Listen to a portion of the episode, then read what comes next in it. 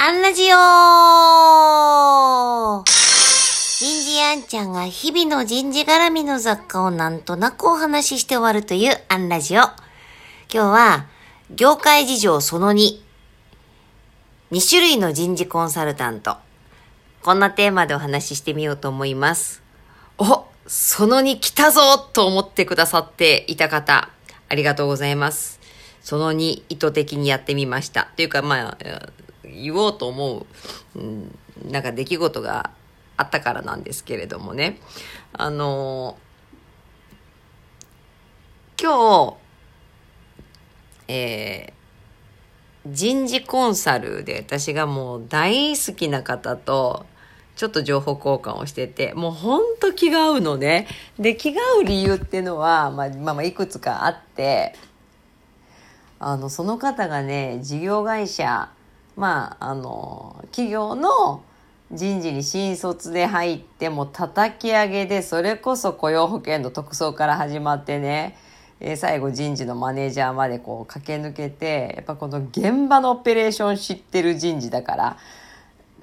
意外に人事コンサルってそうやって企業の人事にいて独立する人もいらっしゃるんですけど、やっぱり圧倒的に多いのはね、あの、新卒でコンサルティング会社に入って、特に今ファームね、トーマツさんとか、アクセンチュアさんとか、でもそこで叩かれて、えーコンサルとして、えー活躍していく方と、と、2種類あるんです。で、どっちが正しいとか間違ってるわけじゃないんだけど、あの、これもたまたまね、今日ね、あるお得意先さんから、こう、自社の、えっ、と、教育をもう新卒から管理職まで一気通貫で全部お願いしたいと。あの、設計ね。うん、場合によってはなんか私が登壇するやつもあって、よしと。で、今まで何してたのってか、どこでどんな風にしてたのって言ったら、まあ、やっぱりコンサルティング会社さんに人事制度2年ぐらいかけて作ってもらって、もうこれもちろんいいやつで、で、そこの、えー方に定着できてもらってた。え、なんでそれを継続しちゃダメなのって言ったら、あの、もうスーツ着た人が来て、すごいこう、ちゃんと教えようとするので、でまあ大事なことなんだけど、現場の、ましてやね、工場の方々もいらっしゃるだろうから、もうなんかね、いい答えをしようとすると、もう小学校の先生に対して、こう生徒たちが一生懸命正しい答えを探して、いい格好しなきゃってしちゃうと。でもその研修だけ、ものすごいいい子になっちゃって、もう間違えちゃいけないような感じで、あのあれは研修の目的に